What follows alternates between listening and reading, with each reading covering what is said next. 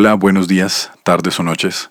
Gracias por llegar una vez más a Sonido Libre Podcast. Mi nombre es Iván Zainea y antes de entrar a mencionar al invitado de hoy, tenemos algunos avisos importantes. Quisiera iniciar agradeciendo por los mensajes de la edición anterior dedicada a derechos de autor. Buscamos dar más contenido a la gente que nos sigue, a los que no se encuentran en el negocio de la música y quieren entender un poco más acerca de este tema, como también a las bandas y músicos independientes y emergentes, dando herramientas que puedan contribuir a su proyecto. El de derechos de autor, la charla con Jenny García, a quien envío un gran abrazo, es el primero entonces de podcast que vamos a intercalar con ediciones de artistas invitados y en donde antes de finalizar el año tendremos al menos dos ediciones más con importantes temas de este estilo, en lo que también queremos sea un espacio con público invitado para que pues sea un poco más dinámico el tema. Así que de nuevo gracias por sus mensajes, es un motivo más para crecer en este proyecto que ya ha llegado a un año. El siguiente aviso tiene que ver con una recomendación de podcast. Para nosotros, quienes hacemos podcast, es muy importante crecer como grupo y apoyarnos entre sí en la promoción de nuestros proyectos, como desde el que tiene una idea o haga de hacer un podcast, el que tiene más experiencia, el que nos enseña más elementos para hacerlo mejor. Y es así como hoy recomiendo un podcast dedicado a conversar y aprender de cine, desde la voz de sus realizadores, entre los que están directores, actores, promotores, festivales técnicos y toda aquella gente que tenga que ver con cine y su producción. Este podcast es dirigido por Mauricio Romero y se llama Gente que hace cine. Así que después de escuchar Sonido Libre, lo invito a seguir este importante contenido relacionado con el séptimo arte, Gente que hace cine. Tercer aviso. Si usted tiene un proyecto musical o conoce a alguien interesado en grabar, en buscar un productor, en mezclar, Estudio Lab, nuestro aliado, tiene las puertas abiertas para escucharlo y atenderlo. Es un espacio fabuloso entre amigos, con excelentes músicos, ingenieros de sonido, excelentes equipos. Es más, si usted quiere grabar un podcast, no tiene estudio, Studio Lab tiene las puertas abiertas y un espacio para usted. Recuerde contactar y seguir en redes, en Facebook, Studio Lab, Studio Lab Co, en Instagram, estudiolabco.gmail.com, su correo electrónico y su página web www.studiolab.live. Ahora sí, entrando en materia, en nuestra edición, después de tener recientemente invitados artistas internacionales y nuestro ya mencionado podcast de derechos de autor, el invitado es un músico emergente, con una propuesta de rock y de pop nueva, fresca, que suena muy bien en mi opinión, y que en esta charla nos cuenta varios aspectos importantes a los que se enfrenta como músico más que independiente emergente en la ciudad de Bogotá. Juan de Lozano es nuestro invitado a la edición 34 de Sonido Libre Podcast.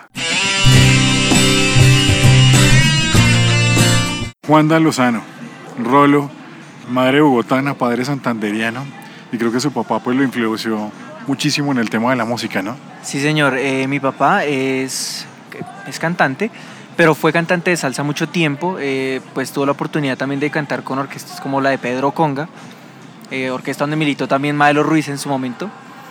¿Esa orquesta era de acá o de afuera? No, esa orquesta era de Puerto Rico, pues ya hace años se acabó, pero pues mi papá digamos que tuvo la oportunidad de cantar con ellos y pues desde siempre como que me inculcó ese, ese tema de la música y pues no obligado ni nada, sino pues yo lo veía ensayar y entonces pues me motivaba mucho de pequeño. ¿Qué, qué escuchaba aparte o solo salsa?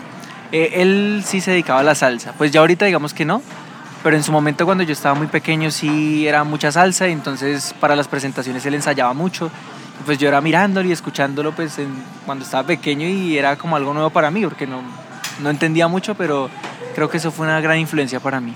Entonces usted arranca pues influenciado por su papá. En la primaria creo que ya empezaron los pinitos pues de la música. Así es. Eh, yo aprendí a tocar la guitarra a los ocho años. Yo estaba en el colegio, estaba muy pequeño, pero fue como ese amor por, por la música. De pronto no me fui por la salsa como mi papá, que sí es una influencia, pero no me fui por ese camino sino que me fui por el, el, lado del pop, del rock. Entonces creo que pues para mí fue muy importante eso y sí, o sea, fue básicamente como ese boom, ese impacto que tuvo pues positivamente en mí. Y en el bachillerato entonces llegó el rock and roll como más sólido, me imagino. Por supuesto, con mucha fuerza. Yo estaba en sexto, en primer grado de bachillerato y uff, ya digamos que la influencia de compañeros que también escuchaban la música. ¿Qué escuchó por primera vez? Uy, la primera canción que yo escuché de rock, eh, creo que fue una de Metallica, que fue Nothing Else Matters. Eh, por eso es, mi banda favorita. Esa fue, digamos que, la, el primer contacto que tuve con el rock, eh, porque pues esa canción es de un grupo de metal, pero es rock. Es muy suave, entonces creo que pues me impactó mucho y desde ahí me fui conectando mucho con bandas, con el cuento del rock, con el cuento de la fusión también del pop y todo eso, entonces pues creo que ahí nació como ese amor mucho más grande. Pero nada de metal ni nada de eso, o sea, solo puro rock. Puro rock, eh, me encanta el metal, hay que admitirlo, pero soy consciente de que, digamos en mi caso, mi voz no es para cantar metal ni, ni estos estilos tan poderosos y fuertes, entonces me fui por la corriente más del rock, pero me encanta mucho el metal y el rock. Son géneros que siempre tengo presentes. Obviamente uno quizá en la adolescencia, en esa etapa de bachillerato, tiene bandas. Me imagino que las tuvo, no siguieron. ¿Usted ve lo mismo de pronto como madurez en algunos músicos hoy en día, tal cual como de pronto estaban en el colegio? Bueno, en el colegio sí, sí tuve la oportunidad de tener pues bandas de colegio, eh, valga la redundancia, ensayando ahí en los descansos, en los tiempitos libres, pero pues la verdad nunca fue como el proyecto, sino solamente como para, para pasar el rato. Y actualmente se da eso también, o sea, eh, lo digo no por experiencia propia, pero sí en un primer momento quise estar en una banda y la verdad por falta de seriedad y también pues diferencia de ideas musicales con las primeras personas que estuve, pues se dio, digamos que ese caso de inmadurez, porque yo cuando dije que no seguía, eh, se pusieron a pelear, que era mi culpa, que no sé qué, entonces pues digamos que fue una mala experiencia de aprendizaje, como, como todo lo que uno hace en la vida. Pero sí, actualmente también hay mucha inmadurez y por eso es que muchas veces los proyectos se terminan. Bueno, ¿qué momento arranca entonces usted una carrera en solitario y dice, voy a dedicar a esto? Eh, yo lo tuve claro más o menos desde el año 2013, yo estaba en, en décimo grado y pues yo mm, eh, ya con el aprendizaje de guitarra y también de algunas letras escritas por ahí en cuadernos y demás, pues dije pues que a futuro quería también hacer música, quería dedicarme a eso, eh, porque es una gran oportunidad no solamente para vivir de eso, sino también para expresar lo que uno siente. Entonces, más o menos en el 2013 fue que nació como el interés y ya en el 2015 es que formalizo mi proyecto, ya saliendo del colegio y saliendo, digamos, del ambiente escolar y demás. Como que digo, bueno, yo voy a ser Juan da, Lozano porque pues mi apellido y mi nombre Juan David. Entonces decidí unir eso y ahí nace el proyecto que ha sido la verdad bastante complicado pues por cuestiones eh, indistintas a la música, pero siempre... ¿Qué ha pasado? ¿Qué ha pasado? Eh, bueno, pues creo que para nadie es un secreto el tema económico, que la música es costosísima, la industria musical es costosa, pero sin embargo eh, el sueño está y creo que lo importante es tener el sueño, la energía y, la, y, y pues las ganas. ¿Qué cuesta? O sea, la gente que está escuchando el podcast, pues obviamente usted tiene una carrera muy corta. Hemos tenido pues bandas de un poco más de trayectoria, pero usted que está como emergente, ¿qué pasa? ¿Qué cuesta? ¿Qué es complejo? Bueno, ¿qué cuesta? Eh, lastimosamente la gente no sabe valorar el talento. Uno va a lugares, sean bares, sean cafés, lo que sea, y pues uno va a ofrecer sus servicios como cantautor, como cantante, para ambientar la noche, para ambientar el momento. Y pues la verdad no ofrecen mucho y lo que ofrecen es, la verdad, eh, hay que decirlo y tristemente es denigrante para uno como músico, porque yo, en mi caso, yo estudié guitarra, yo estudié guitarra más o menos unos tres años. Eso costó un dinero pues en su momento a mis papás, digamos. Y actualmente pues también me sigo formando, sigo aprendiendo cosas y eso también me ha costado. Cuesta el transporte, cuestan muchas cosas y a veces no se valora eso. Digamos que para grabar también es costoso porque a uno no le van a decir, mira, le regalo la grabación de cinco, cinco canciones. Entonces, eso también cuesta porque uno también tiene que valorar el trabajo de los productores musicales. Entonces, ahí hay como una dicotomía. Pero venga, yendo a lugares, a bares, restaurantes, no sé, donde, donde salga, una anécdota así que usted ha hecho, no, definitivamente esto es una falta de respeto para el músico.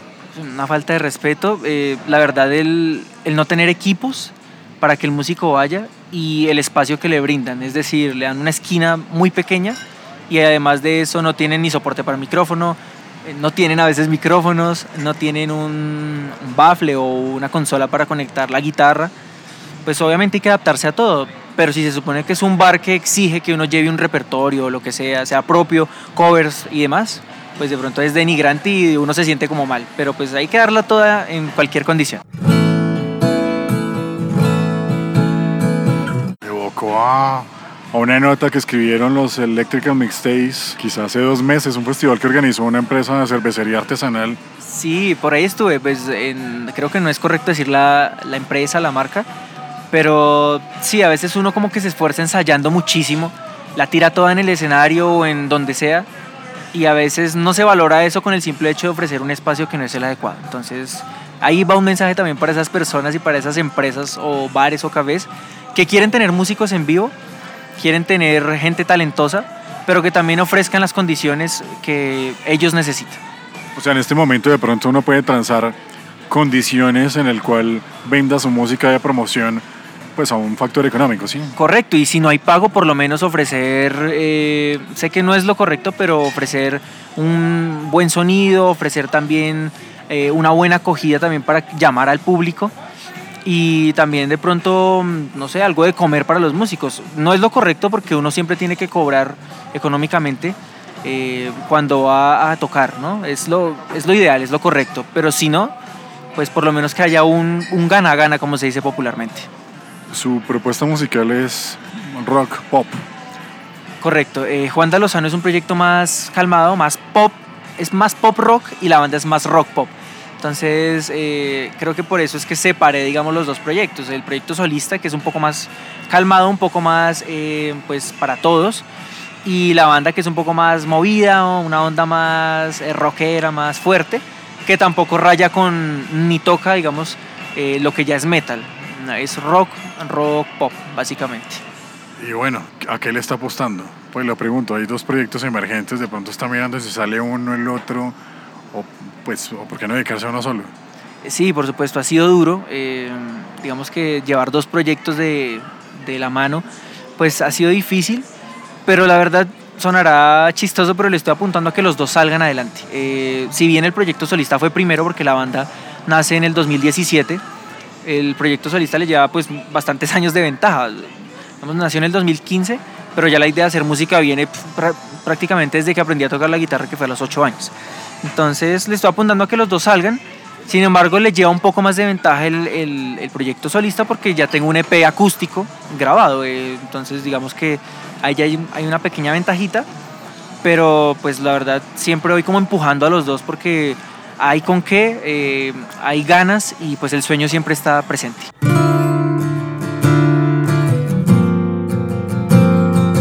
Ya hablamos de que es difícil buscar como escenarios de pronto dignos para músico emergente, aunque pues hoy en día hay mucha gama también, ¿no?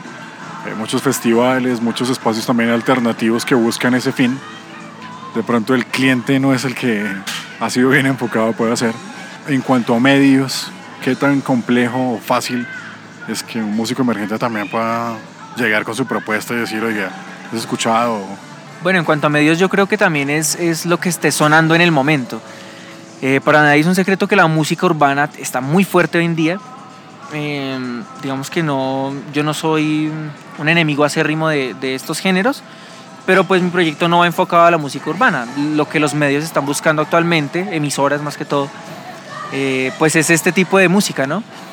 Eh, posicionar, digamos que ha sido difícil, pues por el momento estoy sonando como en emisoras online, emisoras vía web y demás. La idea es seguir escalando. Ya digamos que he tenido la oportunidad también de estar en, medios, por ejemplo como la W, me dio la oportunidad de, de tener un pequeño espacio y, para hablar de mi proyecto. Y pues digamos que los medios es más que, que, una rosca o lo que popularmente se conoce como pagar la payola y demás. Es más también tener como esas ganas de que lo escuchen a uno, ir a insistir, tocar la puerta, que pues tarde o temprano se puede abrir. Hace un rato hablábamos que usted trabaja con una empresa que está detrás del tema de videoclips. Y acaba de mencionar algo importante, el género urbano. ¿Qué tiene el género urbano que está vendiendo tanto usted de pronto que lo vea ya como el tema de los videos y está como en el making of del tema? Bueno, eh, como se lo menciona, yo estoy trabajando en una empresa de distribución eh, de videos de, y de música urbana. Y lo que uno se da cuenta es que la música urbana tiene algo que a veces le falta al rock y es como esa empatía latina. Eh, lastimosamente las bandas a veces queremos sonar mucho como las bandas anglosajonas, como Led Zeppelin, como ACDC, como bueno, grandes bandas, pero no buscamos como ese son latino que a veces como colombianos o la música colombiana, un bambuco o algo, meterle algo novedoso. Eso es lo que tiene pues el reggaetón, que si bien es repetitivo el ritmo, lo que sea, también a nivel visual es muy llamativo, porque están las mujeres muy bellas, los carrazos, que a diferencia de un video de rock, es la banda tocando en un garaje. Es un video, digamos, más sano, pero mm, digamos que le falta. No estoy diciendo que el rock tenga que mostrar mujeres y ni denigrar a la mujer, porque lastimosamente el reggaetón y el rap, el trap y demás a veces hacen esto. Pero sí de pronto enfocarlo más y fusionar ritmos eh, como el, ritmos colombianos, por ejemplo. Estando usted detrás, ¿cómo ve la industria? La industria musical es una deriva porque no se sabe muy bien. O sea, se sobrevive, pero no se sobrevive. Pero estando usted detrás, ahí en esa parte, ¿qué ve? ¿Qué nota? ¿Qué, qué futuro hay? Eh, no, o sea, el futuro creo que uno se lo labra eh, de acuerdo de pronto a las capacidades y a lo que uno pueda hacer, ya vuelvo digamos a mencionar, de pronto fusionar ritmos, pero no ritmos, digamos si uno es como muy apático a lo urbano, sí fusionar ritmos colombianos, rescatar de pronto lo de nosotros, de pronto una cumbia, porque no iniciar una canción de rock o de pop con una cumbia? O con un, no sé, como con un bambuco que... Pero en cuanto a industria, de pronto, o sea, usted llegando a una industria en la cual hoy en día marca esa pauta, eh, en donde pues para mí Colombia no es un país rockero, netamente, pero usted cómo ve entonces la movida de la industria en donde usted pues se piensa mover y desarrollar su proyecto. La industria es complicada. Creo que uno tiene que aprender a adaptarse. La industria es de adaptación, la industria musical es de mucha adaptación. Y uno como músico pues no tiene que eh, ser, digamos que, o hacerle el feo a los demás géneros porque tarde o temprano esos géneros van a absorber y es lo que estamos viendo actualmente. Nos encanta el rock, nos encanta pues el pop, nos encanta muchas cosas, pero hay que aprender también a, a ser receptivos y a, pues como su merced ya lo dijo, Colombia no es un país netamente rockero porque aquí no nació el rock, pero sí nos gusta y por qué no fusionarlo con otros géneros que son fuertes en la industria y que también están mandando la parada. Hablemos del, del EP que se grabó. ¿Cuatro canciones? Tres. Bueno, pero en Spotify aparecen cuatro canciones. Entonces hablemos un poco de eso, proceso de composición, dónde se grabó. Eh, sí, pues eh, el, el EP tiene tres canciones que son Ángel Guardián, eh, Ansias de Locura y Poesía, que son canciones escritas por mí. Ya las tenía pues escritas hace bastante tiempo y pues decidí cómo retomarlas. Eh, estas canciones se grabaron en Santa María Recording Studio, que es un estudio de un amigo mío, de un productor que se llama Andrés, que es de un grupo católico, la casualidad. Entonces, pues él me escribió, me dijo que pues si tenía material para grabar y yo le dije que sí. Entonces él pues eh, obviamente no gratis, pero me dijo, dale, mira, aquí cuadramos, yo te ayudo. Sería un EP muy sencillo, un- como un demo, entonces yo le dije, no, de una, o sea, yo pues encantado. Y fui, grabé las canciones y pues digamos que por, por ahí en plataformas también se han movido. Basta ya es la otra canción que también escribí y que esa sí fue grabada por mí, editada por mí y demás en, en mi casa. Y esta canción digamos que sí nace como eh, para una crítica a la desigualdad social y digamos que ahí si la escuchan en, en Spotify o en donde esté, en YouTube y demás, pues tiene como una fusión de, de, un- de ritmos colombianos. Tum. No es un reggaetón obviamente, pero sí es una fusión ahí con las guitarras y demás. Entonces, eh, pues el proceso de composición no es sencillo, no voy a decir que, ay, no, me nació la canción y ya. Hay que sentarse, pensar, de pronto que uno tenga la, la idea y también el- las ganas de escribir, porque hay veces que uno no, no tiene ganas de coger la guitarra y sentarse a hacer algo. Eso no se hace por obligación, sino más de corazón. Entonces creo que ese es el proceso de composición y de grabación, pues ya fue en el estudio. ¿Dónde lo escuchan? Con el tema de, de la Big Data y demás se ha puesto a la tarea de, de mirar dónde lo escuchan. Sí, por ahí estuve mirando recientemente y eh, eh, da la sorpresa que me escuchan en Brasil, en Portugal y en España. ¿Quién lo iba a creer? Entonces, pues digamos que para mí sonará pretencioso, pero no es raro que me escuchen pues eh, países hispanohablantes, digamos que Uruguay, eh, Ecuador, de pronto. Pero sí es extraño que me escuchen en Brasil y en Portugal, o sea, es como una sorpresa para mí, porque me puse a pensar y yo tampoco tengo gente conocida por allá, o sea, como para decir, ay, no, eh, de pronto le compartí la canción a un amigo, no, o sea, yo no tengo a nadie que viva ni en Brasil ni en Portugal actualmente, entonces sí, pues fue una sorpresa bastante grande para mí que por lo menos estén dándole play a mi canción o a la canción que sea y pues estén escuchando y les guste. En los comentarios que se hagan en su canal de YouTube, ¿ha visto alguno también por allá de otro país? O... Eh, no, digamos que en YouTube no, pero sí me han llegado mensajes por privado que me escuchan desde Perú, por ejemplo. Entonces, pues yo les doy las gracias porque eh, es bonito que uno lo escuchen. No me escucharán 100 millones de personas aún, pero sí es bonito que se conecten con uno al menos tres personas. ¿No ha preguntado cómo les ha llegado la música a ellos? A, No. ¿Cómo les ha llegado su música a ellos? No, pues digamos que no me da la tarea. La- cuando respondí el mensaje, pues eh, fue una bobada mía y no pregunté eso, que es muy importante. Simplemente agradecí pues, por, por escucharme. Pero sí sería bueno saber cómo llegaron allá. Es, siempre me, me ha causado curiosidad eso. Eh, bueno, ya hablamos de Basta Ya, hablemos entonces como el, el tema del EP, de los acústicos. Ansias de locura. Eh, brevemente, como en 30 segundos, más o menos como al ritmo de la canción, ¿de qué habla? Bueno, la canción es una canción muy calmada. Habla de una persona, eh, hombre o mujer, que quiere conquistar a, pues a, a su pareja, que todavía no es su pareja, pero que uno siempre tiene esa esperanza de, de, de hacerlo y que a veces puede ser peligroso, puede ser una aventurilla por ahí, pero que sin embargo uno le puede hacer y si uno lucha por esa persona, pues tarde o temprano va a dar frutos. O sea, le ha pasado, me imagino. Mira, es, es curioso que no. Cuando yo compongo, yo trato de salirme de mi zona de confort, de pensar en mi pareja, en mi familia y ponerme en una situación, imaginarme una situación. Como si yo quisiera conquistar a alguien, entonces yo qué le diría a esa persona por medio de una canción. Es curioso. Veo en tus ojos la luz del camino. Ángel Guardián. Bueno, Ángel Guardián le escribí en primera instancia para, para mi novia, para mi pareja.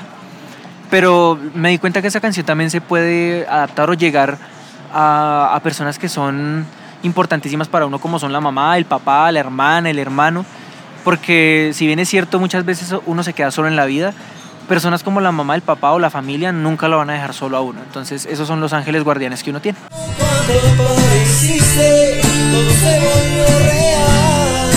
Y poesía. Muy buena canción, poesía, me gustó mucho. Muchísimas gracias. Y bueno, Poesía es una canción un poquito más larguita, pero tiene, digamos que, mucho protagonismo de la guitarra. Es un riff con las cuerdas al aire, digamos.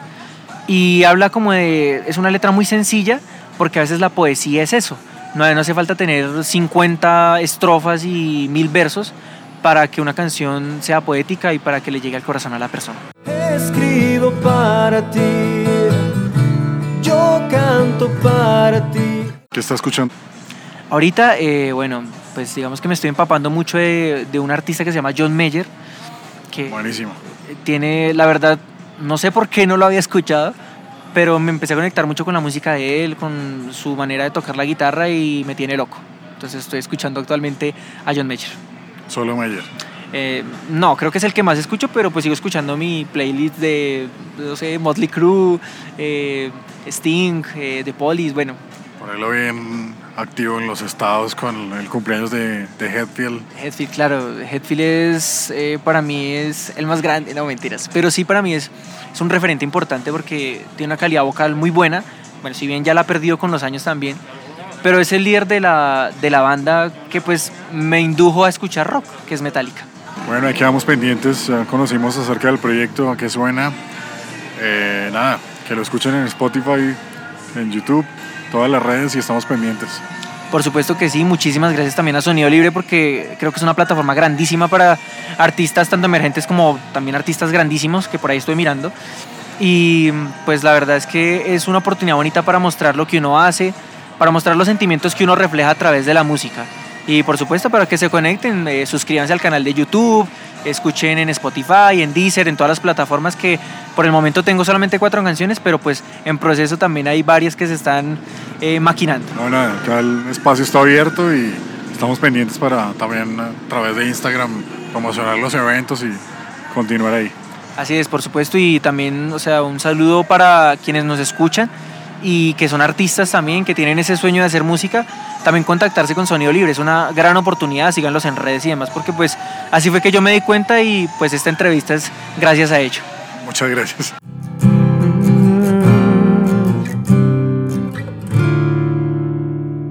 Bien, esta fue la charla con Juan Lozano y recuerde seguir Sonido Libre Playlist 34 en Spotify con mi perfil Iván Zainea para escuchar la música de este cantautor bogotano.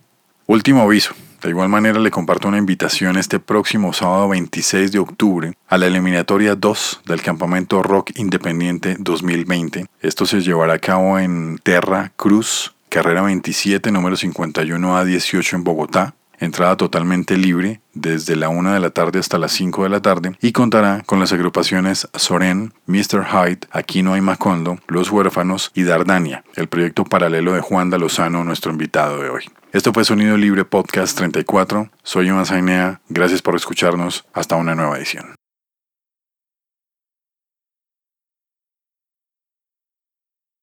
Spring? Is that you? Warmer temps mean new Allbirds styles. Meet the Superlight Collection, the lightest ever shoes from Allbirds, now in fresh colors. These must have travel shoes have a lighter than air feel and barely their fit that made them the most packable shoes ever. Plus, they're comfy right out of the box. That means more comfort and less baggage. Experience how Allbirds is redefining comfort. Visit allbirds.com and use code SUPER24 for a free pair of socks with a purchase of $48 or more. That's A L L B I R D S.com, code SUPER24. ¿No te encantaría tener 100 dólares extra en tu bolsillo? Haz que un experto bilingüe de TurboTax declare tus impuestos para el 31 de marzo y obtén 100 dólares de vuelta al instante. Porque no importa cuáles hayan sido tus logros del año pasado, TurboTax hace que cuenten. Obtén 100 dólares de vuelta y tus impuestos con 100% de precisión, solo con Intuit TurboTax. Debes declarar para el 31 de marzo. Crédito solo aplicable al costo de la presentación federal con TurboTax Full Service. Oferta sujeta a cambios o cancelación en cualquier momento.